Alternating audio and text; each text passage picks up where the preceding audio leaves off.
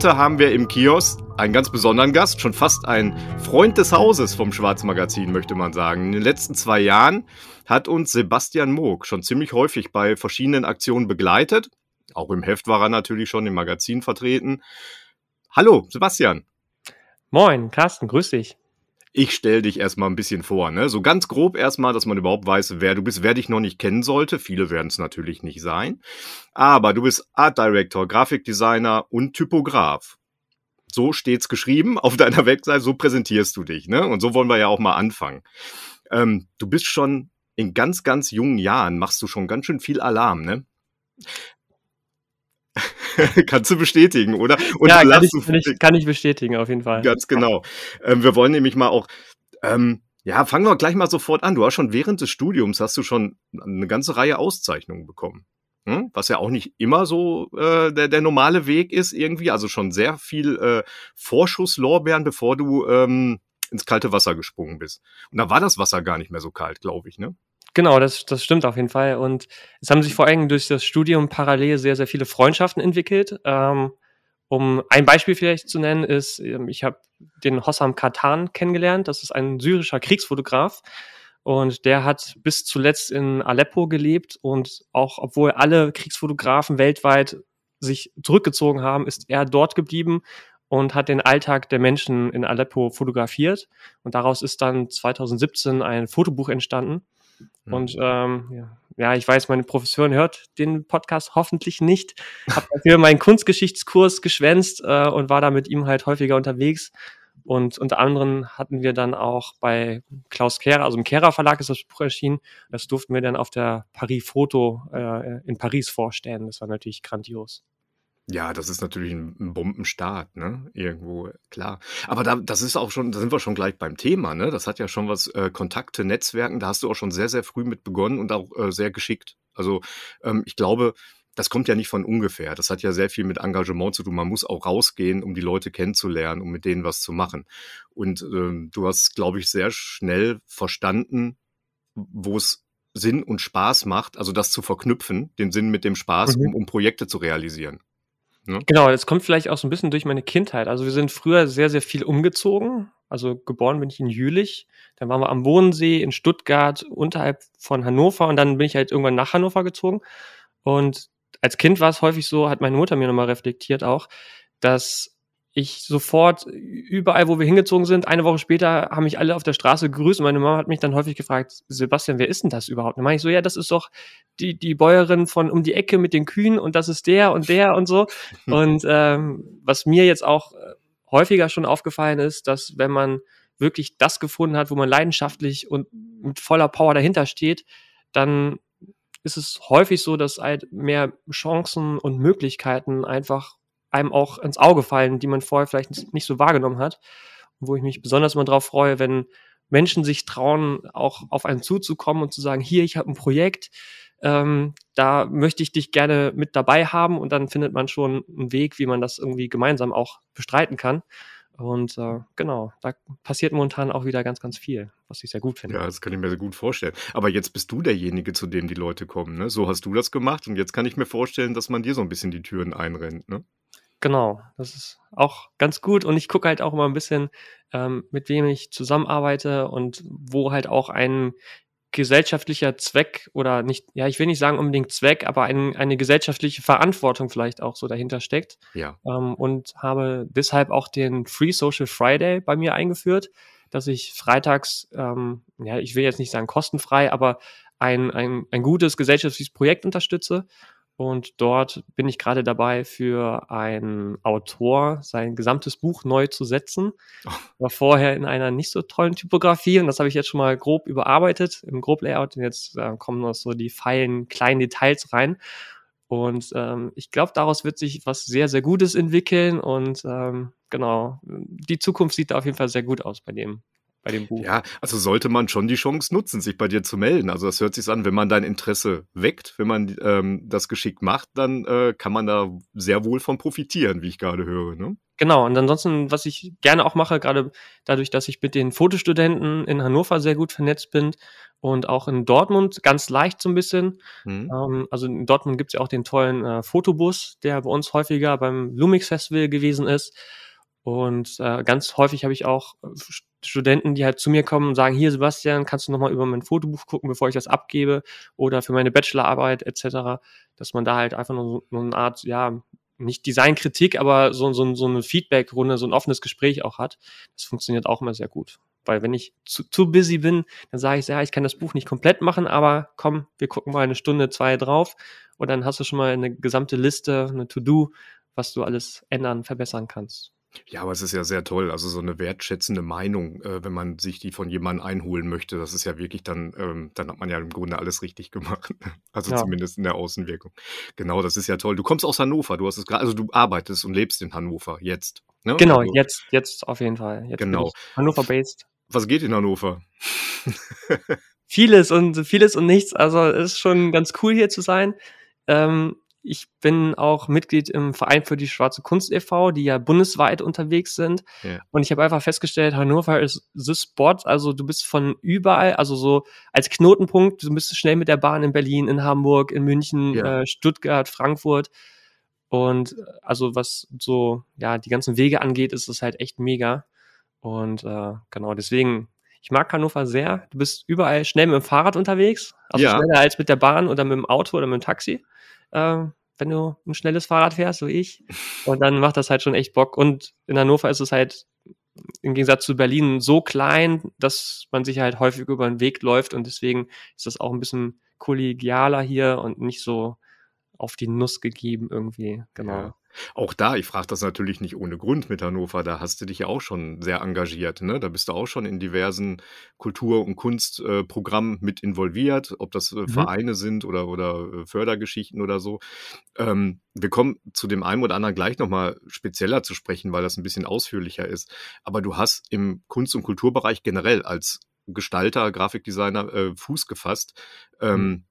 Das ist ja so, das ist ja ein schwer umkämpftes Gebiet, was, was jeder sich natürlich wünscht, genau in diesem Bereich arbeiten zu dürfen nachher. Ja, auch da mal wieder, ne? Haken, ne? Hast du Fuß gefasst. Ja, ähm, hat man sich halt oder habe ich mir parallel halt zum Studium aufgebaut schon. Also Ja. ich fand während des Studiums, also ja, die, die, die, diese ganzen fiktiven Arbeiten, die man da gemacht hat, irgendwie, die dann toll aussahen, aber nichts gebracht haben, fand ich halt immer so ein bisschen, mir hat dieses Praxisorientierte gefehlt, einfach. Und als Beispiel, wir haben für ein großes Museum hier in Hannover, was ähm, große Kunstsachen auch zeigt, internationale Sachen und Künstlerinnen. Und da ist es halt so, dass das dann mit, also komplett fiktiv war und am Ende nirgendwo vorgestellt worden ist. Und ich dachte mir da so, ey, warum geht man da nicht hin und sagt, hier, guck mal, das ist ein Ausstellungskonzept, ist doch geil, äh, und stellt das wenigstens vor. Und unsere Profs Mhm. sind leider nicht so auf diese Idee gekommen. Und meine erste Ausstellung habe ich gemacht 2016 zusammen mit einem sehr gut befreundeten Künstler, dem Degenhard Andrulat.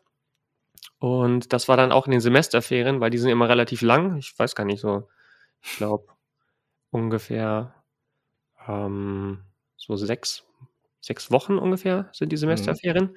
Genau, und ähm, da war es dann so, dass wir zusammen, also er die Raumgestaltung gemacht hat und ich das Plakat. Und das war dann so der, der Startschuss auch für Ausstellungsdesign, was natürlich ganz cool war. Da sieht Ja. man, was man über Design auch bewegen kann. Also wie sichtbar ist die Ausstellung, wie viele Besucherinnen kommen dahin und so weiter. Und das war dann für mich, Design bewirkt halt auch was und das war schon ein ziemlich cooler Punkt.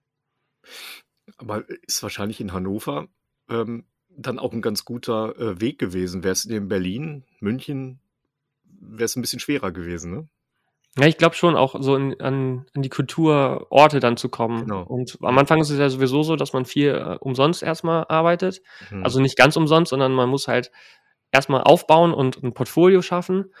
Das kennen wahrscheinlich ganz, ganz viele in der Kreativbranche leider so ein bisschen. Mhm. Ähm, genau, und dadurch, dass ich da ja schon früh angefangen habe und auch während des Abiturs schon Werbeanzeigen gestaltet habe ähm, für diverse Kunden. Und genau, dann hat man schon mal so ein bisschen Erfahrung und ich habe nach dem Abi ein Jahr lang auch in der Druckerei nebenbei noch gearbeitet als Grafikdesigner. Ja. Und das war so die beste Schule eigentlich, die ich gemacht habe, weil ich da in der Vorstufe auch war. Ja. Und alles, was reingekommen ist an Daten und verkackt wurde auf gut Deutsch, äh, durfte ich dann ausbügeln und wieder eine Mail zurückschreiben, was alles falsch war. Und dann wusste ich natürlich auch, wie man vernünftig in, ich glaube, wir hatten mal ein 11C, also mit 11 Sonderfarben, also CMYK und dann nochmal mit ähm, sieben Sonderfarben einen Briefbogen für irgendeinen Rechtsanwalt. Und das war einfach Horror, weil die ganze Rückseite Gold mit einem Verlauf in verschiedenen Farbtönen gedruckt worden ist. Und dann weiß man natürlich irgendwann durch den Drucker, der total im Fluchen ist, ah, Sebastian, so eine Scheiße.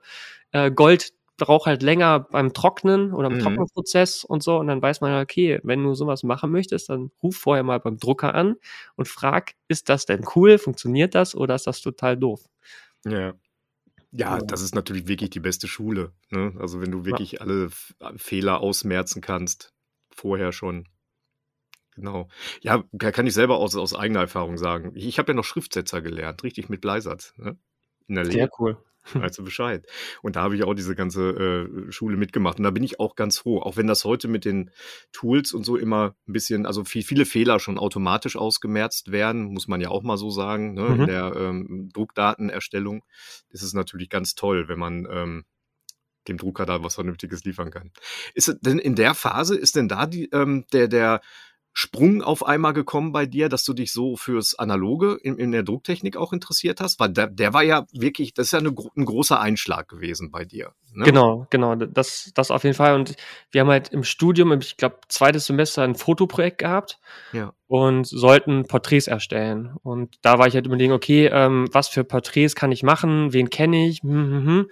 Und dadurch, dass mein Chef mir ja die Druckbranche und die ganzen Geschäftsführer und die ganzen Druckereien vorgestellt hat, wo wir halt auch ähm, uns ausgetauscht haben, abends oder so, oder bei irgendwelchen Messen, dachte Ja. ich, ja, Sebastian, ich bin halt so eine ja, nicht faule Socke, aber ich habe halt gegen, manchmal im Studium bin ich so den geringsten Widerstand gegangen und bin dann halt einen Nachmittag mit dem Fahrrad durch Hannover gefahren, habe halt alle porträtiert, ge porträtiert gehabt, so heißt Mhm. es, glaube ich.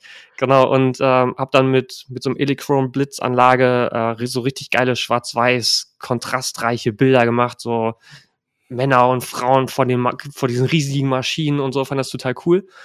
Und ähm, habe meine Professorin die Bilder dann über mehrere Monate hinweg gezeigt, äh, damit sie denkt, dass ich immer wieder unterwegs gewesen bin. Das war ganz cool.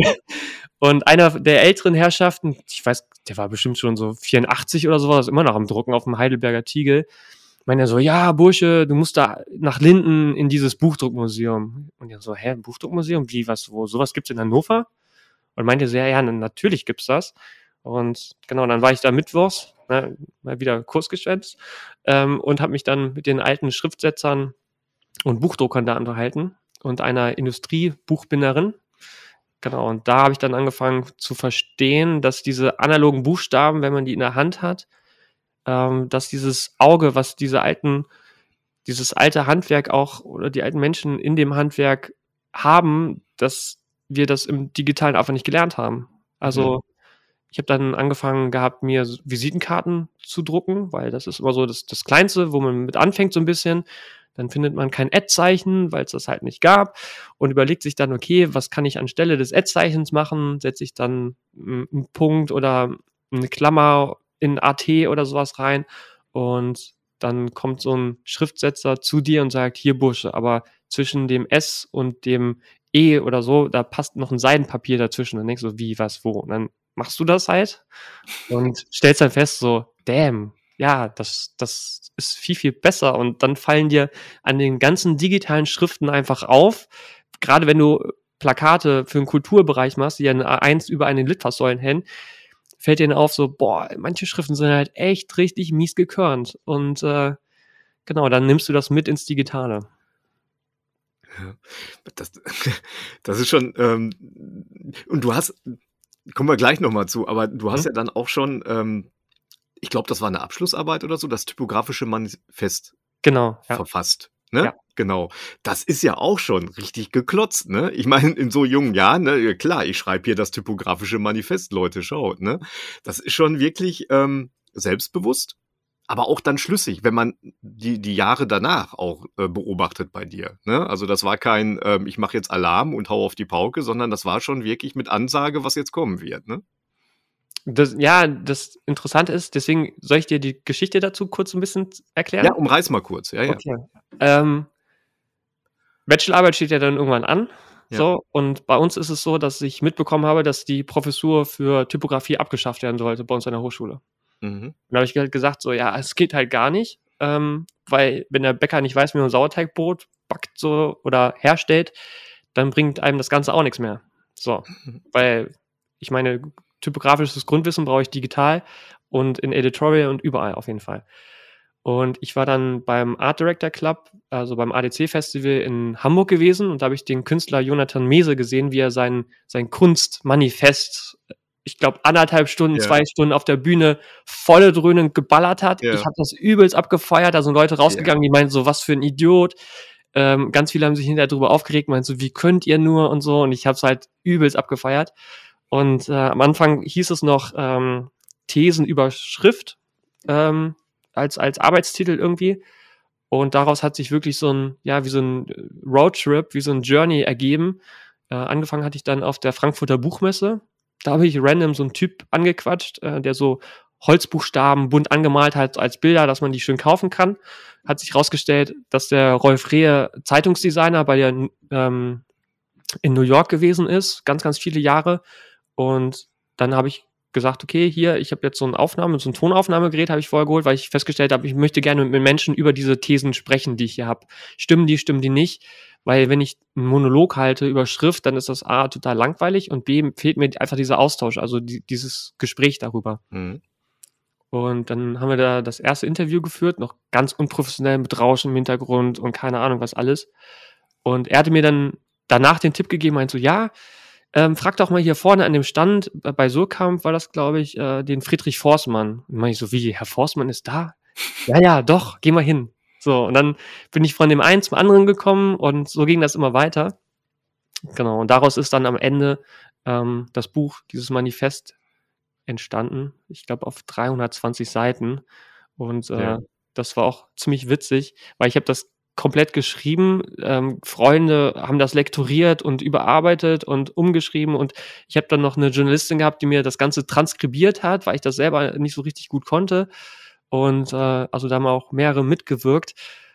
Und genau, und am Ende war es dann so, dass dann halt daraus dieses Buch entstanden ist. Als, ja. Und in der Präsentation, also ich finde erstmal den Weg schon, den kannte ich jetzt noch nicht. Wir haben uns ja schon einige Male unterhalten, aber ich ja. den Weg mit äh, Jonathan Mese, das fand ich schon, ja, ich kenne das auch, ich habe das auch gefeiert und das ja. jetzt wird es auch schlüssig irgendwo daraus, also mit Absicht Alarm, ne? Also genau. Und genau. am Ende habe ich dann auch ein Buch äh, unserem Dekan an die Tür genagelt, äh, so wie Luther das macht, und da ist immer noch äh, das Loch äh, in der Dekantür drin auf jeden Fall.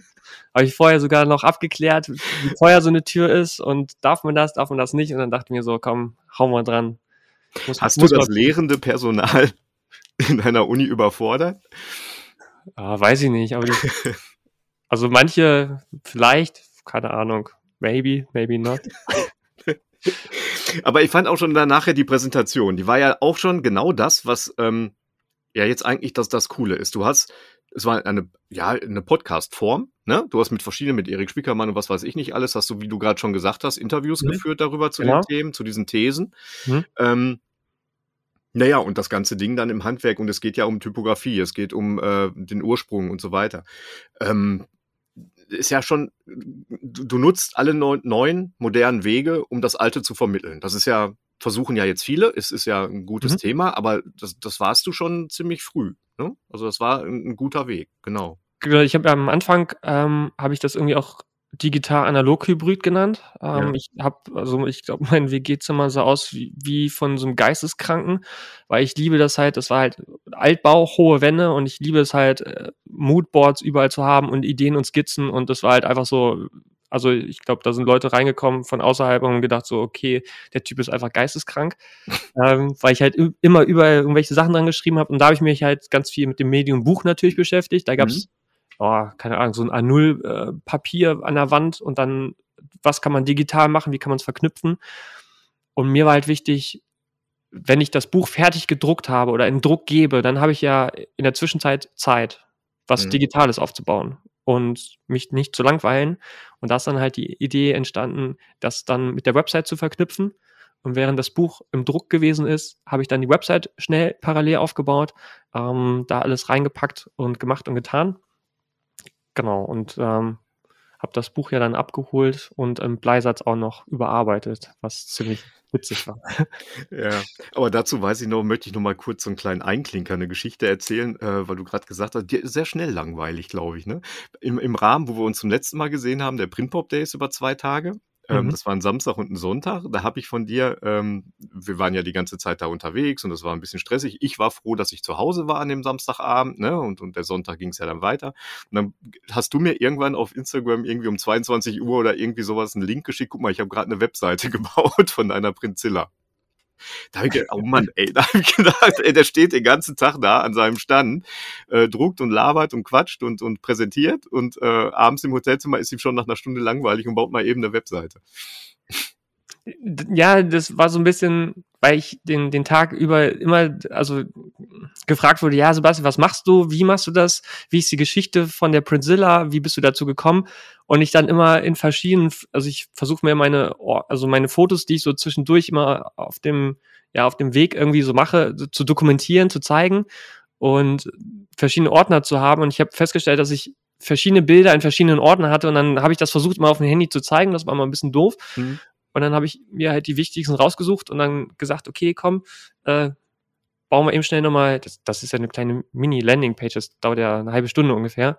Ähm, zack, zack, zack, alles auf und dann kann man, am nächsten Tag konnte ich dann gut zeigen auf der Website mit dem iPad, ähm, hier, so bin ich unterwegs und da habe ich schon mal Mhm. gedruckt und mit Darth Vader zusammen und mit dem Star Trooper und mit dem Wookiee zusammen Ja. äh, und das ist auf jeden Fall ganz cool. Und vor allem auch, dass dieses Bild mit dem Fahrradanhänger, das fanden ziemlich, also viele ziemlich cool und witzig irgendwie und konnten Ja. sich das einfach nicht vorstellen. Meinen so, hä, wie, äh, du nimmst eine 100 Kilo schwere Maschine mit in einen Fahrradanhänger, das geht doch gar nicht. Ja, das war auf jeden Fall ganz cool. Genau, lass uns dann doch, wo wir gerade dabei sind, dass man weiß, worüber man redet, ne? Genau, die Ja, ja. Prinzilla, das ist ein Boston-Tiegel, ne? Genau, das Monster, wie du es so schön nennst, ne? Deshalb Prinzilla. Ähm, auch da, äh, du hast, ja, im Grunde hast du ein richtiges CI darum gebaut und eine kleine Mystik um diesen Boston-Tiegel gebaut. um diese, ähm, ich, ich weiß gar nicht, 100 Jahre alte Maschine, so kommt das hin ungefähr Genau, auch? ich, ich sag immer gerne 100 Jahre alt, 100, Ja- 100 Kilo schwer. Also Ja. circa, also ganz genau weiß ich es einfach nicht. Also, weil viele haben halt noch so eine ähm, Seriennummer drauf gehabt. Ja. Das hat der irgendwie nicht. Also ich habe den nicht gefunden. Drunter geguckt habe ich auch schon. Mhm. Ähm, muss man mal schauen. Ja gut, aber kommt ungefähr hin, ne? Genau. Mhm. Äh, dieses alte, schwere Monster, ne? Das hast du ja für dich entdeckt, sehr früh für dich entdeckt und ähm, Mhm. benutzt das jetzt als äh, ja, als, als Aushängeschild so ein bisschen, um auf Tour zu gehen. Ne? Du, du gehst damit auf Veranstaltungen, du hast wie wir Mhm. gerade schon äh, erwähnt haben, du hast einen Anhänger dafür extra fürs Fahrrad gebaut, ne? Kann man sich gar nicht vorstellen jetzt, wenn man das Gewicht si sich so anhört und so. Ähm, eine Konstruktion daraus gebaut. Also da empfehle ich jetzt übrigens nur mal äh, auf die Webseite zu gehen. Ne? Das verlinkt man natürlich alles. Also es macht wirklich Spaß. Soll ich die noch nennen eben schnell? Ja, aber bitte doch. Also www.bostontiegel.de, also wie Boston die Stadt und dann Tiegel T-I-E-G-E-L. Ha. So. Genau. .de und dann, dann seht ihr da wirklich tolle Sachen. Und ähm, es ist ein, ein schönes Mittel, um diese alte Kunst auch ins Gespräch zu bringen. Ne? Natürlich ist das beschränkt in dem, was du machen kannst. Du druckst Bierdeckel, was weiß ich Mhm. nicht, so kleinere Post, Formate. Postkarten, genau. Postkarten, genau. Also- Alles sehr schön, aber ich finde, das ist ein guter, ähm, so ein Teaser, ein Gesprächseinstieg, um, um mehr zu erfahren. Genau, es ist ein Kommunikationstool. Also Total. nicht nur visu visuelle Kommunikation, sondern äh, ja, ja. handwerkliche Kommunikation vielleicht. Genau, also finde ich auch äh, richtig schön. Und ich fand es auch richtig gut, also dazu auch noch mal so ein kleiner Sidekick. Ähm, du hattest mal irgendwann, äh, gar nicht allzu langer Zeit, so, so einen Livestream mit Adobe gemacht, glaube ich, ne? Mhm, ja. Genau. Und da, und da fand ich das ganz schön. Auch da hast du, glaube ich, wieder die Kommentatorin oder die, die deine Gesprächspartnerin von Adobe hast du, glaube ich, ein bisschen überfordert. Da hast du, ähm, ging es auch um die analoge Technik, um, um Handwerk und in Verbindung mit Grafikdesign, klar. Das machst du ja aus, verkörperst du. Und da hast du äh, Videos eingeblendet, äh, wo du bei, bei einer Veranstaltung von uns äh, mit Darth Ra- nee, Chewbacca war das, ne? Chewbacca, Ja. so ein Cosplayer, äh, am Boston-Tiegel gedruckt hast, auch mit diesen Geräuschen, ne? Diese, diesen typischen. Der Gesichtsausdruck deiner Gesprächspartnerin in dem Moment, der war Gold wert.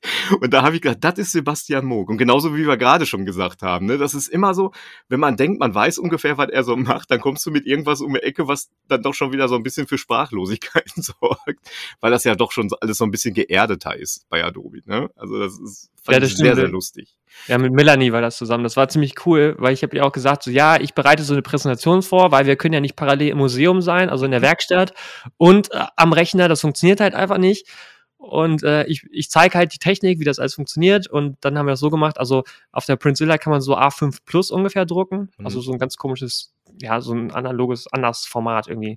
okay. Und ähm, das war halt total cool, weil sie so nicht so ein richtig Ahnung hatte, weiß ich sie vor. Also die hat vorher die Präsentation auch nicht gesehen. Das ja, war, das hat man gesehen. das fand ich halt ganz cool. Und sie meinte auch so, ja, das wird so ganz locker und fluffig und keine Ahnung wie. Ja. Und äh, dann haben wir dann darüber halt gesprochen. Das war schon ganz cool. Ja, fand ich, fand ich sehr amüsant. Also es war sehr schön. Aber genau die, äh, total zielführend. Ne? Also mhm. absolutes Interesse geweckt. Ne? Also später, also die, das, das Gerät an sich, die Princilla, der Boston Tiegel, ist ja so schon sehr interessant. Ne? Das mhm. weckt Interesse. Und wenn ja. du das natürlich noch kombinierst mit so, so einem trashing Pop, ist das natürlich noch mehr. Ne? Genau. Ja, ja, du bist wie so ein kleiner Fänger, ne? Interessenfänger. Das finde ich sehr, sehr schön. Und da kommen wir auch gleich, und das geht ja bei dir noch weiter. Es gibt ja äh, sehr, sehr viele Sachen. Äh, wenn wir jetzt über das Handwerk jetzt noch mal kurz dabei bleiben, ähm, das Buchdruckmuseum Hannover. Du hast gerade das schon mal äh, erwähnt in den verschiedenen Zusammenhängen. Mhm. Ähm, da hast du ja auch einen frischen Anstrich für einen frischen Anstrich gesorgt. Und äh, ich glaube, durch das, was wir jetzt gerade die ganze Zeit so besprechen, irgendwie auch ähm, die Möglichkeit gegeben, dass das neue Leute sich mal dafür interessieren und, und vielleicht das besuchen, das Museum oder wie auch immer. Ne? Ich glaube, das ist doch ein gefundenes Fressen für, für die alten Herren des Museums gewesen, oder? Genau, also mir ist halt wichtig, dass das Museum nach außen sichtbarer wird. Ja. Und ganz stark ist mir das aufgefallen, ich habe ähm, ein Projekt unterstützt, äh, Fabrika heißt das, von Anna Eisermann und Edin Bayritsch. Und wir haben da, weil es ging um eine Fabrik, 19. Jahrhundert und alles so ein bisschen rudimentärer vom, vom Kunstkonzept ähm, her. Und dann habe ich gesagt, hier, also deswegen habe ich auch eine Schrift ausgewählt, die wir im Buchdruckmuseum halt haben. Das ist die Block und da habe ich gesagt, also Anna, Edin, wir müssen natürlich Aktienscheine drucken, weil wir brauchen ja Leute, die sich an dem Projekt dann auch finanziell beteiligen. Und wir bauen ja eine Firma auf, so wie man das damals halt gemacht hat. Und dann haben wir auf so ganz tollem Nepal-Papier, was Edin noch hatte, haben wir dann Aktienscheine gedruckt, so 200 Stück.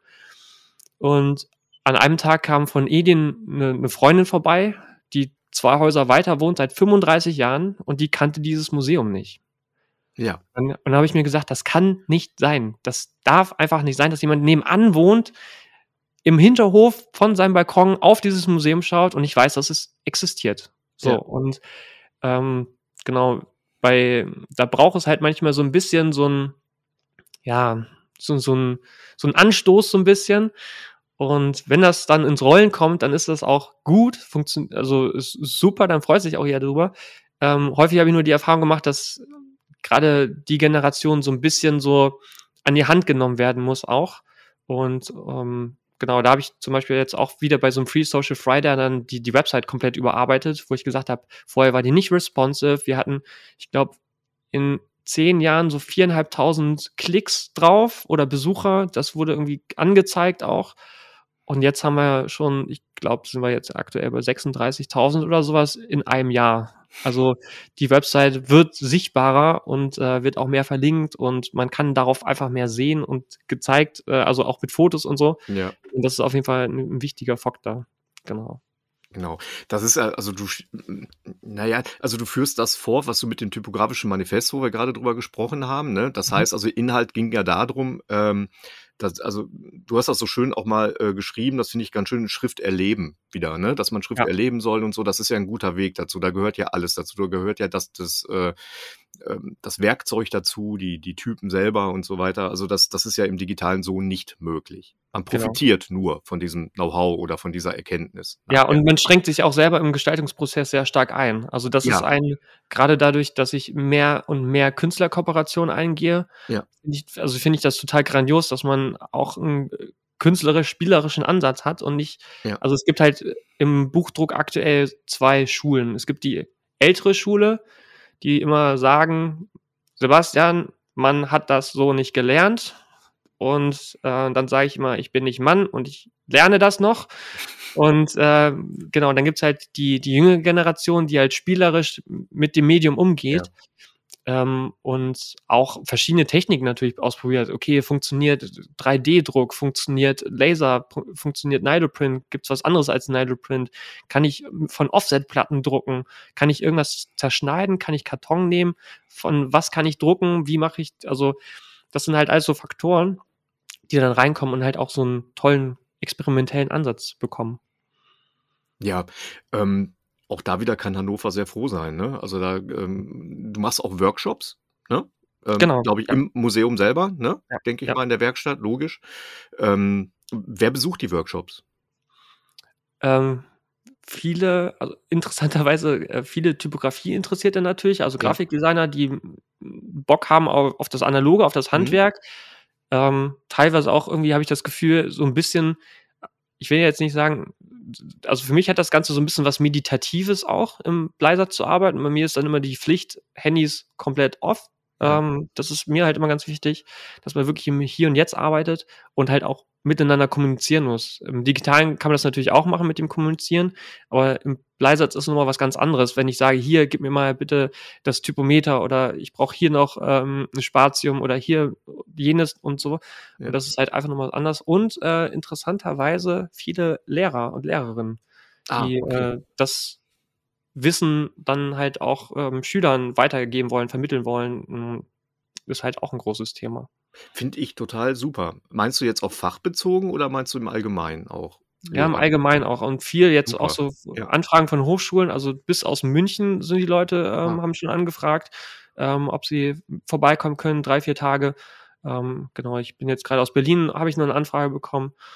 Das auf jeden Ja, Fall super. cool. Genau. Das ist ja haargenau der richtige Weg, ne? Einfach überhaupt den, den jungen Leuten mal zu zeigen, ähm, dass, oder, oder den Lehrkräften zu zeigen, dass sie das den jungen Leuten weitervermitteln. Ne? Das ist ja, Ja. über, über die Bande. Ne? Perfekt. Ja, super. Und auch, ähm, das ist nicht nur das Buchdruckmuseum Hannover, wenn wir auch beim Handwerk da weiterhin bleiben, dann ist es auch der Verein für die schwarze Kunst. Genau. Da Ja. machst du einiges mit. Wir haben da auch schon so einiges mitgemacht. Äh, nette Leute, alle das ältere Semester, die das ins Leben gerufen haben, wo jetzt aber ein ganz Schwung neuer, junger Leute dazugekommen ist. Genau, ich wollte gerade sagen, also wir haben da den, also bei der letzten großen Versammlung haben wir den Altersschnitt dramast, also komplett runtergezogen. Ja.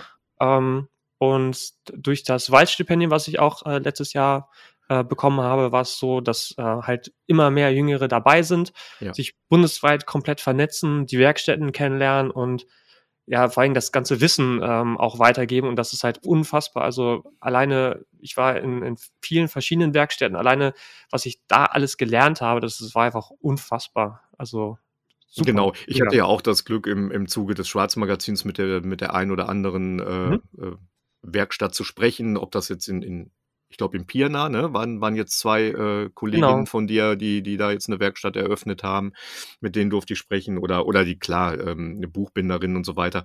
Also der Verein, der braucht sich nicht gerade so beschweren über jüngeres Publikum, Interessenten, ne, die kommen schon gerade. Ne? Genau, ist natürlich auch viel, viel Arbeit, die, die vorher da reingeflossen ist. Also sich ja, Gedanken drüber zu machen, ja. wie, wie erreichen wir die und so weiter. Genau. Ganz genau. Ähm, kann man verschiedene Sichtweisen, ich will das auch gar nicht alles aus meiner Sicht immer alles super positiv sagen, also weil ich glaube, da, da lebt das so ein bisschen von euch Jungen jetzt, wie es weitergeht, was ja auch Ziel von, von den Älteren, mhm. von den, den Gründerinnen ist, ne, dass, dass mhm. ihr das äh, macht. Ähm, einfach nur ein, ein Ersatz des, was im Digitalen möglich ist zu machen, ist ja auch Quatsch. Ne? Also das ist ja, es, es geht ja in, viel in die Kunstrichtung, in die künstlerische Richtung, ausprobieren, experimentieren, kombinieren. Da, da geht's so hin. Und ich glaube, dass sich da irgendwann mal, ähm, so, dass irgendwann mal so ein Wechsel stattfinden wird und dass das wirklich eine, dass da noch aus den verschiedensten Bereichen Leute kommen. Ich glaube, jetzt ist das noch ziemlich äh, einzuschränken, woher die Leute kommen. Die kommen alle aus dem Gestalterischen natürlich erstmal. Mhm. Aber ich glaube, dass ähm, anders handwerklich Begabte, Begeisterte auch noch irgendwann mal den Weg finden könnten. Das Coole ist, ich arbeite ja viel mit meinem mit meinen beiden Brüdern auch zusammen, mit den Jüngeren. Äh, der eine ist äh, gelernter Augenoptiker, der andere ist gelernter Tischler. Ja. Und äh, mit dem Tischler, also mit Johannes, habe ich zusammen ich habe ähm, noch die Bert, Bertha, nenne ich sie. ein, ein, komplett vollständiger Boston Tiegel, ähm, ein Hobo 4 mit einer, einer Holzablage und diese Holzablagen, die gibt's einfach nicht mehr. Und dann habe ich mir das Teil geschnappt, eine Form gebaut, ihm gesagt, hier, Quanta Costa und dann meine ich so, ach, nehmen wir ein bisschen Restholz äh, und dann haben wir halt diese Winkel nachgebaut in, mhm. ich glaube, 20 Stück oder sowas haben wir da jetzt von. Ähm, und die geben wir jetzt halt überall raus, äh, damit die ganzen Boston-Ziegel halt wieder alle vollständig werden. Das sind halt auch so wichtige Sachen, dass man halt nicht überlegt, okay, wie, wie schaffe ich das alleine, sondern halt auch mal sagt, hier ist ein Handwerksbetrieb, ähm, könnt ihr das machen oder nicht? Und habe jetzt gerade hier in Hannover auch äh, eine alte Schlosserei gefunden, die mir diese Schließrahmen für die Prinzilla nochmal fertigen und dafür als Gegenzug äh, eine Website zum Beispiel bekommen. Wo ich sage, okay, Arbeit gegen Arbeit mhm. und ich kriege dann meine acht bis zehn Schließrahmen, das haben wir noch nicht so ganz ausgehandelt ähm, und muss dann nicht mehr die Form ähm, ja wieder rausschließen, alles einstellen, sondern kann einfach einen neuen Schließrahmen reinpacken und die nächste Farbe drucken zum Beispiel. Ja, bei dem ganzen Handwerk ist es für dich jetzt ein ist Engagement und Liebhaberei, aber damit verdienst du selber jetzt wahrscheinlich kein Geld, oder? Hm, aktuell noch nicht. Aufgrund der vielen Anfragen ist es so, ähm, dass ich gesagt habe, dass ich natürlich mit der Prinzilla überall vorbeikommen kann. Ja. Ähm, bei verschiedenen Firmen-Events. Ähm, es gibt verschiedene Konzepte, die ich im Hintergrund am Erarbeiten bin, okay. ähm, die rausgehen und äh, genau, also zukünftig wird es da wahrscheinlich ähm, wirtschaftlich auch ja, weiter nach vorne gehen. Ähm, weil auch wenn man so ein Boston-Tiger, wenn man einen Tag halt unterwegs ist, dann ist das natürlich schon viel Aufwand. Der ja. muss erstmal aus dem Museum geholt werden. Da habe ich jetzt auch so eine ganz spezielle Technik für, wie man das alleine schafft, äh, den ins Auto zu schieben und so. Ähm, und man nicht mehr nachts um 23 Uhr auf der Straße irgendwelche betrunkenen Menschen ansprechen muss. Hier kannst du mir kurz mal helfen. Und dann fragen die auch mal so, Alter, was ist denn das für ein krasses Teil? Und dann erzählst du dir erstmal, wo du gewesen bist und dann meistens so, ah ja, in Dortmund und Hamburg und ah, okay. Und da kann man drauf drucken. Dann sage ich, ja, das ist ein, eine Bierdruckmaschine, also eine Bierdeckeldruckmaschine. Und dann so, boah, das ist ja voll cool und ja, ist auf jeden Fall total lustig. Großartig. Ja, aber was auf jeden Fall, auch da frage ich natürlich deswegen, aber was auf mhm. jeden Fall schon seinen Zweck erfüllt, das ist für dich eine, ein, ein Promo-Tool ein, ein wunderbares Promotool. Also es, um deinen Namen in, in Umlauf zu bringen, um sich für dich als Person und in, in deiner gestalterischen Arbeit zu interessieren. Ne? Weil man kann ja so viel unglaublich schöne Sachen posten. es ist ja, ja wesentlich interessanter als, als reines digital erstelltes Grafikdesign, ne, wo das Endprodukt dann halt immer sehr schön ist, aber ähm, der Weg dahin ist ja oft sehr schön anzusehen. Ja, das stimmt. Und ich glaube auch deswegen, ich fand, ähm, also der, der Boston Tiger, den ich da jetzt, ähm, die Princella, die ich halt gekauft habe, auch ähm, gegen ähm, eine großzügige Spende ans Buchdruckmuseum, ähm, die gehörte vorher einem Mitglied, einem ähm, Professor. Mhm. Der hat mhm. gesagt, er spendet den äh, dem Museum und wenn's, wenn das Museum irgendwann mal Geld braucht, so dann können sie den verkaufen. Und dann kam ja leider Corona und Museum keine Einnahmen mehr, ähm, anderthalb Jahre gehabt ja. und alles ein bisschen schwierig. Da habe ich gesagt, okay, kommt, ich unterstütze das Museum finanziell und wollte halt immer einen Boston Tiegel haben, den ich mit nach draußen nehmen kann, wo ich mir aber keine Gedanken drüber machen muss, ob der jetzt kaputt geht oder nicht. Also, dass mhm. es in meiner eigenen Verantwortung ist. Und wir haben vorne immer einen von einer Familienstiftung gehabt, der ganz vorsichtig immer transportiert worden ist zu verschiedenen Events, aber der ist noch schwerer gewesen. Und dann habe ich gefragt, so, ja, was ist denn mit dem da hinten? Der steht da ja schon seit vier, fünf Jahren verstaubt rum, der wird nicht verwendet. Und dann habe ich halt gehört, wem der gehört und habe den halt abgekauft und fand den dann irgendwie irgendwann, ja, hat er so, eine Seele bekommen, auch so ein bisschen, finde ich. Jetzt ist er sogar sexy geworden mit eigenem genau. Logo an der Seite. Genau, genau. Ja. Und dann habe ich halt äh, Lettermark gefragt, hier hast du Bock, ja. äh, mir das mit Handlettering äh, drauf, drauf zu pinseln. Haben wir das in, in einer Sommeraktion dann gemacht. Das war auf jeden Fall ganz cool. Und jetzt hat er natürlich so was ganz, ganz Persönliches bekommen einfach.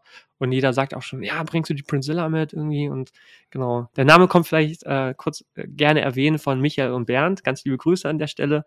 Ähm, als ich dann nämlich offiziell bei Instagram auch wieder gefragt habe, so, ja, wie könnte der Boston Tiegel denn heißen? Genau. Mhm. Der andere heißt halt Bertha.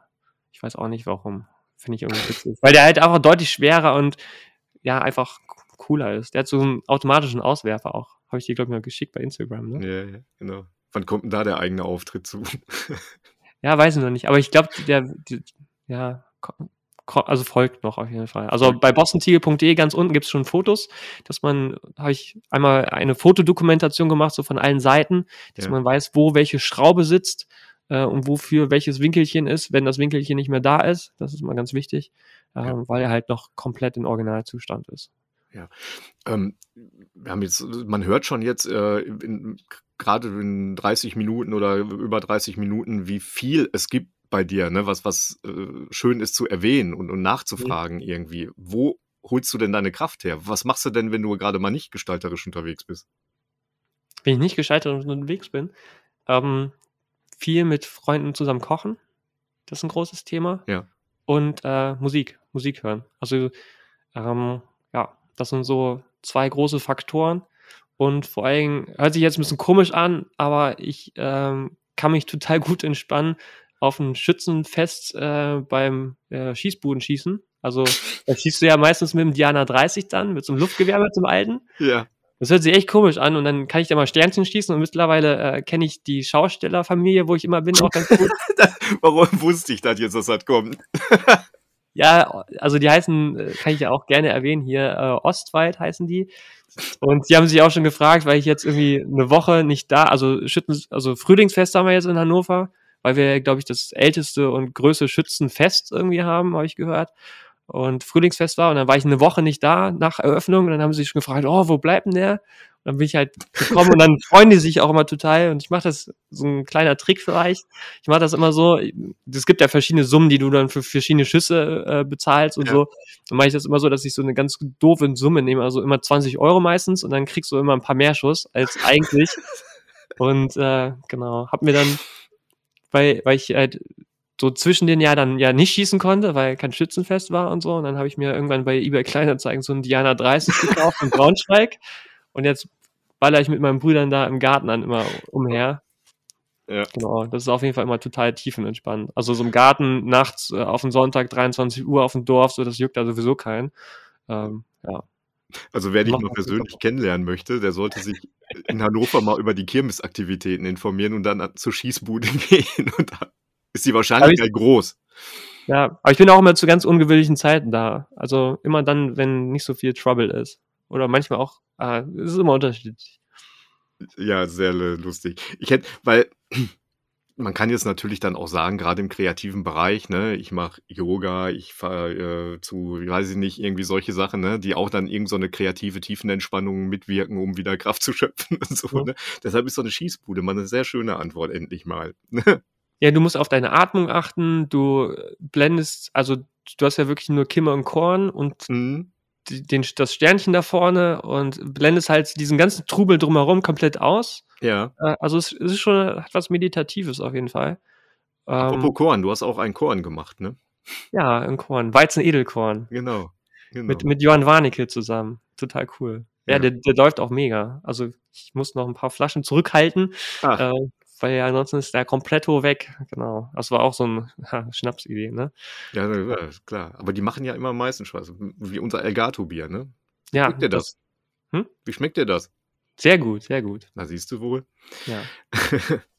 ja, ähm, also man trifft dich an, an Schießbuden, du äh, findest schon deinen Weg zu entspannen, aber im Groben und Ganzen, glaube ich, äh, ist das schon Privat und Beruf irgendwie so richtig trennen willst du es auch nicht, ne? Warum auch? Ne? Ist ja was, was dich, äh, was dir Spaß macht. Ne? Genau, und gerade, also was wegen Entspannung, was ich halt sehr gerne mache, ich trinke sehr, sehr gerne Espresso. Mhm. Deswegen, es gibt so ein, so ein Hashtag Espresso Clock mit meinem besten Freund äh, Erik Ulbricht zusammen.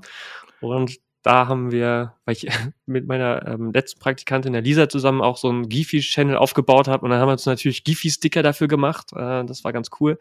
Und ähm, daraus habe ich irgendwann festgestellt, also so als Sidekick vielleicht, dass wir machen immer Fotos von der Espresso-Tasse, wo wir gerade so unterwegs sind und schicken uns die halt immer hin und her. Mhm. Und über die Jahre hinweg sind das irgendwann so 500, 600 Bilder geworden. Und jede Tasse sieht ja unterschiedlich aus, hat einen anderen Ort, andere Lichtstimmung und so.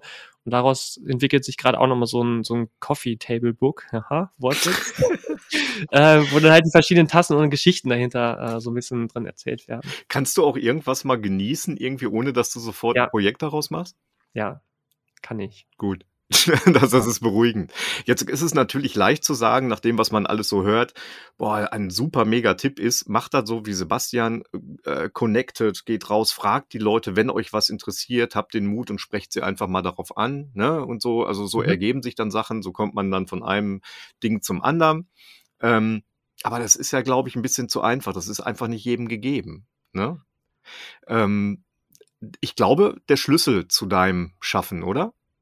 Deine, die Persönlichkeit dann halt doch, ne?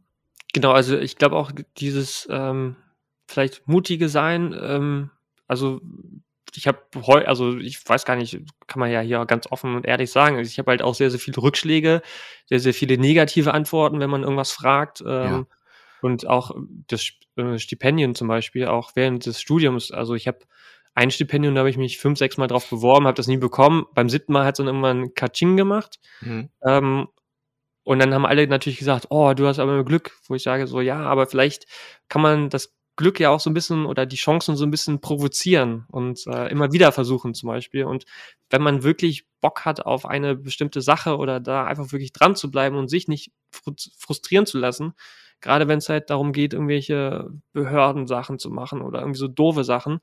Und was ich jetzt häufiger schon äh, als Anfrage bekommen habe, ist so ein Mentoring, ähm, wo man dann wirklich das auch so ein bisschen, ich will nicht sagen, ja, nicht überprüft, überwacht, sondern so ein bisschen im gegenseitigen Austausch äh, auch zusammensteht und da dann halt immer ganz andere Sachen entwickelt und es funktioniert immer ganz gut. Und gerade mit den Mentees ist es dann auch so, dass man denen immer so kleine Impulse gibt, wie mein Prof das damals gemacht hat, der Walter Hellmann, der hat dann immer gesagt, hier Sebastian, wir haben jetzt über das Thema gesprochen bei mir im Büro, ich gebe dir mal das Buch mit, lies das mal. Mhm. Und dann waren das auch manchmal Bücher, wo ich dachte so, ey, so, so eine Kacke einfach. Warum lese ich das jetzt? Ähm, diese 200 Seiten und dann hat es irgendwie so anderthalb Jahre, zwei Jahre gebraucht, bis ich festgestellt habe, so, bam, das war halt der Moment, war, das war voll wichtig, dass ich das gelesen habe. Und das ist auf jeden Fall ein guter Punkt, sich da so ein, ja, so ein Gegenspieler, wie so ein, ein beim Tischtennis funktioniert auch nicht gut alleine so ein bisschen so Ping-Pong-Spieler braucht man dann. Ja. Um, sich so eine Person auch in seinem Umfeld zu suchen, ob das jetzt eine, eine gute Freundin ist oder vor allem, was auch sehr gut funktioniert, jemand aus einem ganz anderen Bereich, der damit gar nichts zu tun hat und dann halt auch ungewöhnliche Fragen stellt. Warum machst du das so? Oder ähm, ich wurde auch mal gefragt, wie gestaltest du ein Buch? Und dann habe ich halt meinen Weg erklärt und dann meinte ich so, das ist aber ungewöhnlich. Meine ich so, ja, für mich ist das ja normal, das so zu machen. Ja. Ähm, weil ich das so mir beigebracht habe, zum Beispiel, auch mit den Ordnerstrukturen und so. Und sich da halt so, so, ja, so einen Gegenspieler zu suchen oder Gegenspielerin. Genau. Also fand ich jetzt sehr wichtig, dass du es auch gesagt hast, weil ähm, das ist immer schön, so die ganzen positiven Sachen aufzuzählen und wie was funktioniert. Aber mhm. auch die äh, Rückschläge, klar. Also man soll jetzt nicht denken, ähm, oh, ich mache das jetzt wie Sebastian, äh, ich gehe jetzt raus und alles, was mich interessiert, ich frage einfach, ich bin mutig, ne? Ich versuche mhm. mich jetzt mal so ein bisschen umzukrempeln. Ähm, klar, es kommen auch Absagen, doofe Antworten mit Sicherheit auch, ne? Logisch. Nicht entmutigen lassen, dann halt, ne? Weiter. Oder, Genau, und Mails, die nie beantwortet werden. Mails, die nie beantwortet ja, das ist ja auch, das wird immer, äh, ist ja immer häufiger, ne? Genau. Ja, dann einfach nochmal zum Hörer greifen und fragen, so, jo, ist das denn angekommen? Und äh, ja.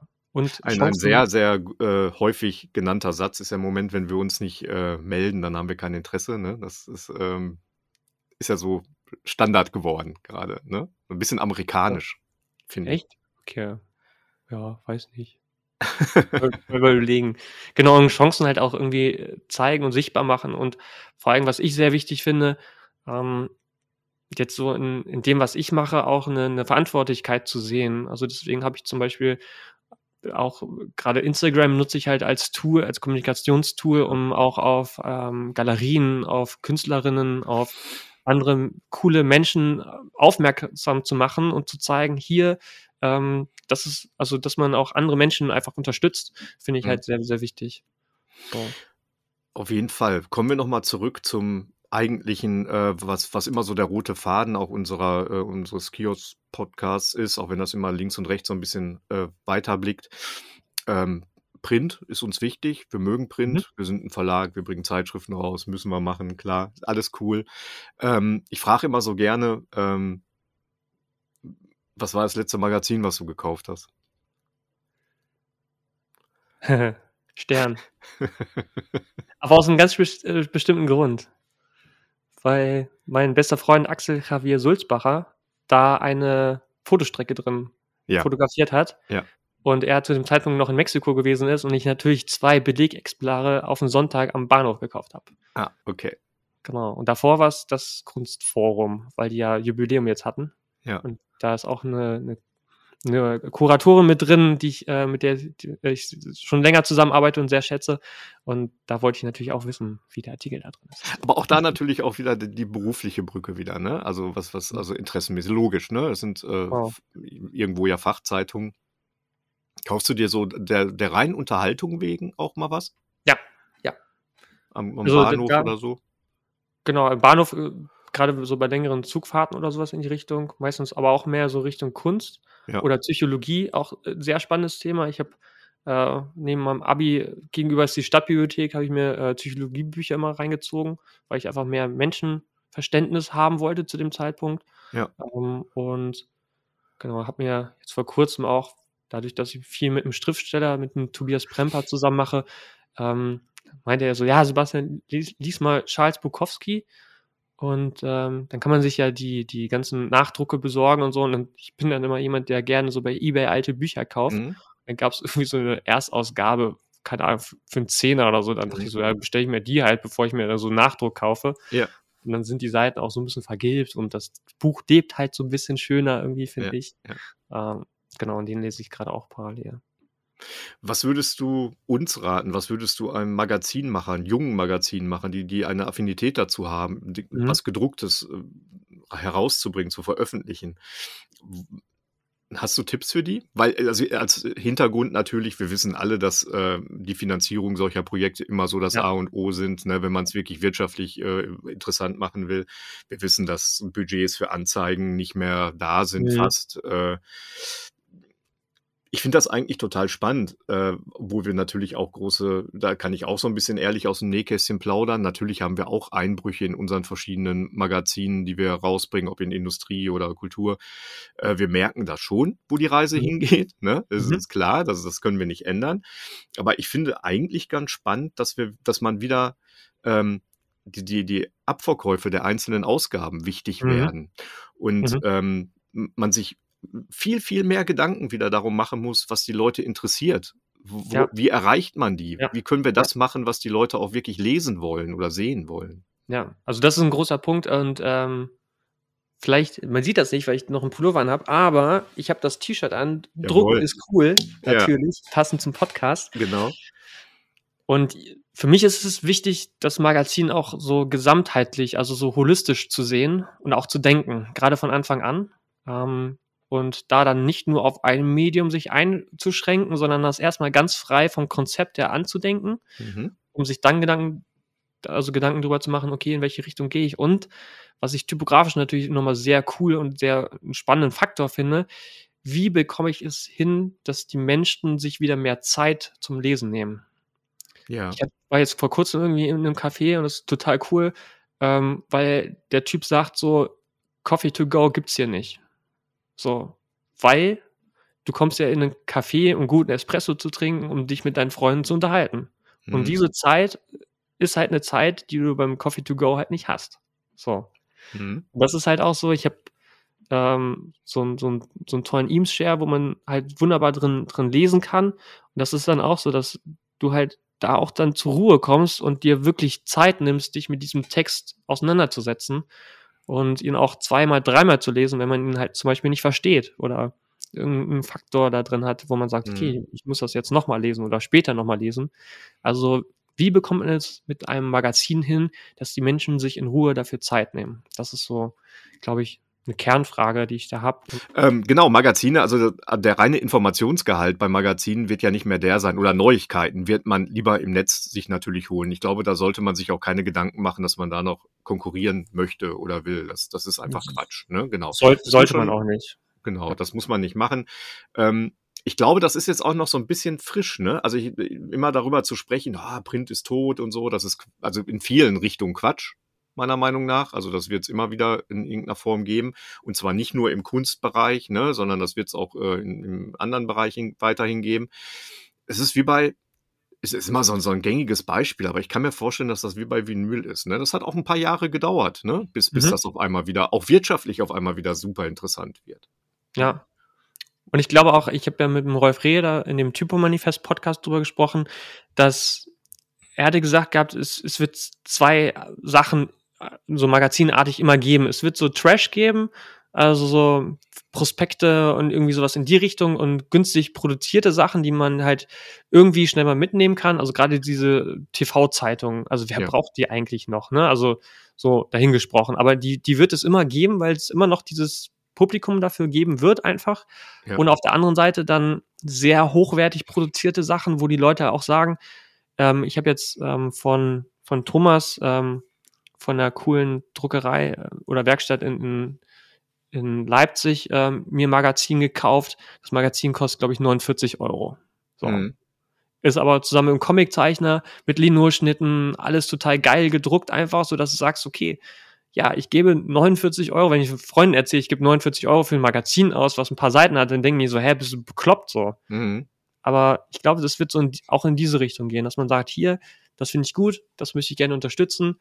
Ja. Äh, da habe ich dann auch wirklich Freude dran, ähm, mir das ganz in Ruhe dann zu Hause durchzugucken und durchzulesen. So.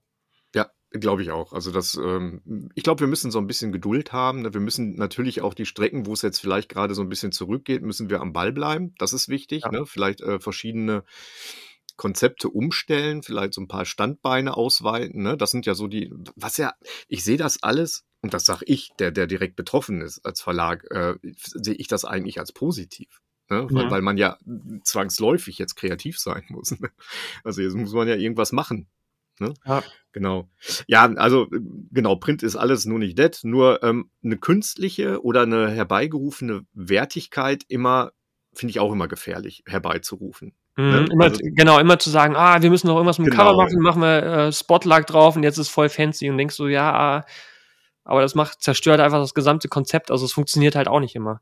Ja, genau. Genau. Und, Und, man muss auch immer, ich habe immer, ich versuche mich immer selber zu hinterfragen, irgendwie, ähm, weil man, man erinnert sich noch so, ich habe diese Phase mitgemacht in meiner Lehre, dass man Schriftsetzer, Bleisatz und so weiter. Und ich habe genau, das war im ersten Lehrjahr, im zweiten Lehrjahr kam dann der Fotosatz, da hat die Druckerei, in der ich da gelernt habe, die hat dann diese ersten äh, Fotosatzrechner äh, bekommen. Ne?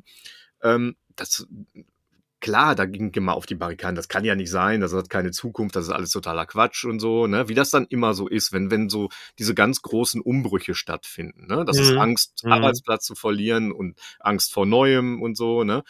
Ähm, und ich hab, bin immer, das, das hat für mich ganz viel gebracht, dass ich diese Phase mitbekommen habe, weil ich gesehen habe, zwei Jahre später hat keiner mehr vom Bleisatz gesprochen. Ne? Mhm. Aber da ging es nicht darum, dass es eine Alternative ist, sondern das war einfach das Ding dann halt. Ne? Ähm, und deshalb war das für mich sehr wichtig, dass ich mich selber immer hinterfrage, wenn manche Sachen die Zeit gekommen ist, dann ist es aber auch dann vielleicht einfach so. Ne? Also, hm, ja, aber wie, wie, wie kann ich damit auch neu spielerisch umgehen? Also Genau. vor allem, ich, ich glaube, die, diese Angst, also viele haben halt Angst vor Veränderung. Ja. Und ich bin, glaube ich, auch vom, vom Typ jemand, der halt Bock hat auf Veränderung, weil ich nicht das Negative, sondern das, das, das Positive immer daraus sehe und dass sich auch Sachen verändern sollen, müssen, können. Ansonsten bleibt man ja irgendwie auch auf dem Fleck stehen. und Das funktioniert dann auch irgendwann nicht mehr, finde ich auf jeden Fall. zumal man ja auch den großen Kampf gegen Technologien und Fortschritt nicht gewinnen kann. Was soll's auch? Ist ja, Ja, auch also- Blödsinn. ne? Also, Genau. Und ich meine, das Internet wird sich wahrscheinlich immer noch nicht durchsetzen, aber Na, Internet, das hat gar keine Zukunft. Nein. nee, überhaupt nicht. Genau, jetzt gerade auch großer Bereich ist ja KI. Ähm, wie, wie kann ich damit umgehen? Ich habe jetzt äh, für einen Künstler, Konstantin Schulz, mein, mein erstes ähm, Artwork mit einer KI zusammengebaut, um zu gucken, okay, wie funktioniert Ja. das? Wie kann ich damit spielerisch umgehen? Ähm, wie, was gebe ich da genau ein? Wie funktioniert das? Wie, Ja. welche Medien und so? Das ist halt schon ein ziemlich cooler Faktor und gerade in dem Bereich wird sich halt einfach sehr, sehr viel wandeln und tun und machen und so. Ähm, Genau. und Über KI, da haben wir äh, Chat, äh, GPT und so, da haben wir im Mhm. letzten Podcast mit dem Leopold Achilles, einen Fotografen, drüber gesprochen. ja. Ähm, genau. Aber er hatte diesen witzigen Sach Satz gesagt, äh, was ich gerade meinte. Er sagte, das wird sich nicht durchsetzen. nicht- das das habe ich ihm aber auch im Podcast gesagt. Ich habe gesagt, ach, das ist so dieser typische Satz, aber auch. Ne? Irgendwie. Durchsetzen wird sich das mit Sicherheit. Ne? Es gibt, in welchen Richtung das geht und wie man es nutzt. Also ich glaube schon, äh, mit, mit vielen Leuten gesprochen, die sich intensiver damit äh, beschäftigt haben. Und die sind gar nicht so abgeneigt. Kreative. Ne? Also da ist keine ja. Angst vorm Arbeitsplatzverlust oder irgendwie sowas, ne? sondern im Gegenteil, die sind wahnsinnig, äh, die haben da Spaß entwickelt gerade, was damit zu machen halt. Ne? Ja, wir, wir, haben das jetzt äh, für, für ein Projekt auch mit ChatGPT, wo wir einfach äh, Namensfindung und äh, haben Telefon, Sebastian. Telefon, ja. ring, ring. Yeah. Genau. Ja, äh, ich sitze hier auch gerade noch in der Bar drin, in, der, in der WG am Weißkreuzplatz. Genau, und äh, Klingel, Klingel, Klingel. Das macht doch gar nichts. Genau, gehört alles mit dazu, bitte das nicht raus. Dazu. Wir sind ja auch am Kiosk. genau. Ja. Und äh, ja, ähm, wo war ich stehen geblieben? Chat genau, äh, ChatGPT, ähm, Namensfindung und so. Und das ist halt total geil, weil du kannst natürlich sowas auch als Kreativmethode einfach mit reinbringen. Also es gibt ja verschiedene Kreativmethoden, die man sich anschauen kann. Und das ist halt einfach ein Tool dann davon. Und ja. ich glaube auch, dass sowas halt wunderbar funktioniert. Und da darf man halt keine Angst vor haben, sondern einfach sagen, hier, cool, lass uns das machen. Ähm, ja. Und gerade was halt mit äh, Bildgenerierung angeht, das ist einfach Hammer. Geil. Ja, das ist beängstigend, ne? aber gar nicht negativ ja. beängstigend. Also es nee. ist äh, spooky, ne? sagen ja, wir mal so. Find's, ne? Find's mega. Ja. Ich habe jetzt äh, fliegende Schweine über New York äh, in einem Sonnenuntergang generiert. Voll geil. So, und dann schiebt das mal ein paar Freunden rum so und die feiern es halt total, weil es halt einfach ein weirdes Bild ist und sowas könnte ich ja nie irgendwie so krass geil photoshoppen oder als Collage genau. zusammenstellen. So. ja. ja. Ja, also das wird sich äh, weiterentwickeln. Ich habe auch mit einer Autorin gesprochen und die wirklich ja ihr Geld mit, mit äh, mhm. der Schriftstellerei verdient. Ähm, die hat gesagt, das ist ein äh, wunderbarer Schreibblockadenkiller. Ja, ja. Ne? Also äh, man ja. muss es dann an den richtigen Stellen einsetzen dann halt. Ne? Mhm. Genau. Ich weiß ja. auch, dass in Hamburg eine KI entwickelt wird. Ähm, du kannst einen Text reinballern und dann wird der dir barrierefrei rausgegeben. Mega. Why not? So. Oder in verschiedenen Sprachen. Ich meine, ich arbeite schon seit vielen Jahren mit, mit DeepL äh, zusammen oder nutze das Tool einfach für Übersetzung. Und äh, die sind ja jetzt auch, wie, wie heißt das, ein Uni Unicorn geworden. Also Big Fat Startup auf jeden Fall. Und das ist halt total geil zu sehen, wo da auch so die Reise hingehen kann, ne? Also was ich da, also ich will da gar nicht jetzt weiter groß drauf eingehen, aber was ich, hm? wenn mir dazu einfällt, das ist jetzt, ähm, habe ich nur am Rande mich so ein bisschen äh, eingelesen. Äh, das ist ja auch der Bereich äh, Programme erstellen, Apps erstellen oder so. Ne? Also, dass der dir Sachen programmiert, das, das, das finde ich, ja, das geht ja noch einen Schritt weiter. Also, wenn du einfach nur die, ja. äh, die Voraussetzung einer App definierst, was die App können soll und mhm. wofür, mhm. äh, und, und du dann die Codes kriegst. Das Mega. ist ja schon Oberknaller, ne? Also das, was ich nicht coden kann, kann ich dann da reinballern. Das finde ich sehr gut. Ja, ja das ist, äh, boah, also es wird einiges auf den Kopf stellen, ne? Und es geht ja jetzt mhm. schon so weit, ähm, dass das auch politisch natürlich auch dann ähm, ja. gehandelt wird oder eben nicht. Ne? Genau. Ach Gott, werden wir, müssen wir noch ein bisschen abwarten. Da wird sich noch äh, viel tun. Mal gespannt, wie wir in, ich glaube, so in zwei Jahren, bin mal gespannt, wie wir darüber reden. Mhm, das, das glaube ich auch. Und vor allem, äh, wo wir immer noch nicht weiter sind, gerade in Deutschland, ähm, KI-Ethik, das ist nochmal ein Thema. Also ich, da muss ich halt einfach so viel tun und wandeln. Ja. Ähm, da sind wir noch ganz, ganz in den, ja, in den Kinderschuhen so ein bisschen. Ja. Was, worauf dürfen wir jetzt als nächstes freuen, was die Öffentlichkeit geht bei dir? Boah. äh, ja, so, so einiges auf jeden Fall. Ja, das war mir klar. ähm, ja, ich glaube, das nächste, was jetzt für dich wird, Ah, warte. Nee, heute. Ja, heute. Geil. Ähm, heute ähm, wird ein Buch veröffentlicht. Ähm, heute ist ja der 25.04., wenn ja. ich mich nicht täusche. Und ich habe ein Buch gemacht äh, mit Klaus Abelmann, Detlef Max und Hollow Sky. Und zwar über die 80er Jahre. Und hm. das Buch heißt, wie der Punk nach Hannover kam. Nein. Warum wusste ich denn davon gar nichts? Doch, hm, auf jeden Fall. Und äh, ziemlich geiles Buch, also wie ich finde. Und ich habe mich auch beim Setzen so festgelesen und musste so häufig lachen, dass Lisa mich immer angeguckt hat, meinte so, Sebastian, sitzt du wieder im Fotobuch? Ich so, ja. Ach, wie cool. Sehr coole Anekdoten, viele der älteren Generationen und einfach Punk in der krassesten Form irgendwie. Also gar nicht so die, die Punks, die ja wahrscheinlich die jüngere Generation so kennt, sondern es war halt einfach ein komplettes Lebensgefühl, mhm. es war eine Lebensphilosophie einfach. Und gerade Hannover als Standpunkt war halt, ja, hier gab's halt nichts. Ops. Ähm, genau, in Hannover war es dann so, hier gab es halt nichts und deswegen war es so, dass man halt alles aufgebaut hat und einfach selber Vinyl gepresst hat und Recording gemacht hat und einfach so DIY-mäßig gesagt hat, fuck off, wir machen das jetzt, ist geil. Genau, und ähm, da ist jetzt dieses Buch rausgekommen. Äh, Pressekonferenz gab es auch schon, das ist im Hirnkost Verlag äh, erschienen in Berlin. Und das ist jetzt heute offiziell rausgekommen. Ja, das ist ganz Boah. cool. Sehr spannend. Und vielleicht so, vielleicht so für die ganzen äh, Print-Nerds, das sind 256 Seiten ähm, auf einem dünneren Recyclingpapier, was ganz geil ist. Und 240 Seiten sind schwarz-weiß gedruckt mit einer richtig geilen Sonderfarbe. Und dadurch, dass man ja die ganzen Buttons und Vinylcover und so, die kann man ja nicht in schwarz-weiß zeigen, habe ich gesagt, ja. hier, Jungs, äh, können, wir, können wir so nicht machen. Lass uns hinten den 16er Bogen einmal in 4C drucken. Da muss ich das erstmal dem Verlag erklären, äh, wie das funktioniert und dass auch, dass das produktionstechnisch machbar und umsetzbar ist. Und dann hieß es, geil, das ist ja richtig genius. Und ich so, ja, nee, das, man muss sich halt einfach mal mit, mit dem Druckmedium beschäftigen, dann ist das eigentlich logisch, ja. finde ich. Ähm, genau, und hinten hast du dann da die verschiedenen Sachen dran. Ach, das, ist ja wirklich cool. Da werde ich mich auf jeden Fall mit beschäftigen. Ja. Ja. Ähm, wir haben sehr viel jetzt besprochen. Mhm. genau. Ähm, möchtest du noch irgendwas, ist dir was, liegt dir was auf dem Herzen, was du noch, dass das Buch veröffentlichen, das werden wir auch nochmal verlinken, das ist cool. Mhm. Gibt es noch irgendwas, was du anbringen möchtest? Was ich einbringen möchte? Ja. Hm. Nee, ähm, doch, äh, zwei Sachen vielleicht. Äh, ein Event am 6.5., Alternative sein Vater, ziemlich cool in Braunschweig. Kommt ja. da gerne rum. Da ist auch die Prinsella dann vor Ort. Ja. Ähm, das Festival ist daraus entstanden, dass eine rechtspolitische Partei, die ich hier nicht namentlich nennen möchte, mhm. dort sich in eine Halle ein, ähm, ja, eingemietet hat und der Veranstalter hat gesagt, hm, ja, sorry, muss ich machen. Deswegen einmal im Jahr muss ein Event stattfinden. Und jetzt haben die seit letztem Jahr so ein Deal ausgehandelt mit dem Veranstalter, äh, dass sie einmal im Jahr diese Halle anmieten mit diesem Festival und dafür keine rechtspopulistische Partei vorher und nachher sechs Monate, glaube ich, rein darf. Deswegen findet das einmal im Jahr statt. Ja, wunderbar. Äh, dass die Halle komplett, ja, keinen Raum mehr für solche Personen hat. Genau, das ist das eine. Das andere, ähm, einen kleinen Aufruf, äh, so ein bisschen. Äh, wer Bock hat, Bücher zu verlegen und nicht weiß, wie das funktioniert. Ich habe auch aus so einer Schnapsidee äh, den Moogbooks Verlag gegründet.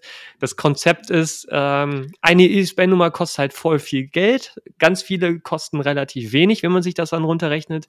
Äh, Lifetime Goal Challenge ist 1000 ISBN-Nummern zu vergeben. Die habe ich auch schon alle als Textdatei auf dem Rechner. Äh, also wer Bock hat, ein äh, Buch zu veröffentlichen mit ISBN, dann wird man auch offiziell gelistet, so in der Deutschen Nationalbibliothek und kriegt dann einen Eintrag und alles Mögliche, äh, kann sich gerne bei mir melden.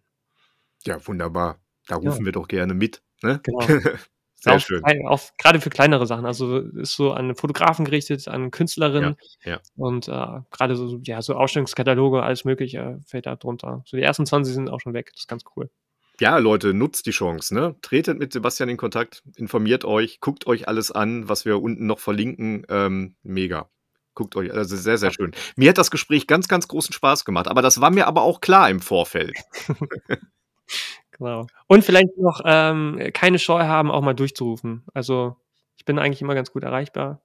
Rufe ja. auch gerne zurück, Mailbox, einfach draufquatschen. Falls ihr irgendwelche Fragen habt oder so, einfach immer gerne. Und wer macht das? Ich, ich, weiß, dass das so unkompliziert läuft. Genau. Ne? Nutzt das, Leute. Ja, wunderbar. Sebastian, ich danke dir hier an der Stelle recht herzlich für das Gespräch. Danke für die Einladung. Ja, gerne. Gerne, gerne. Immer wieder. Ähm, ja, ich sag auf Wiedersehen. Jo, ciao, ciao.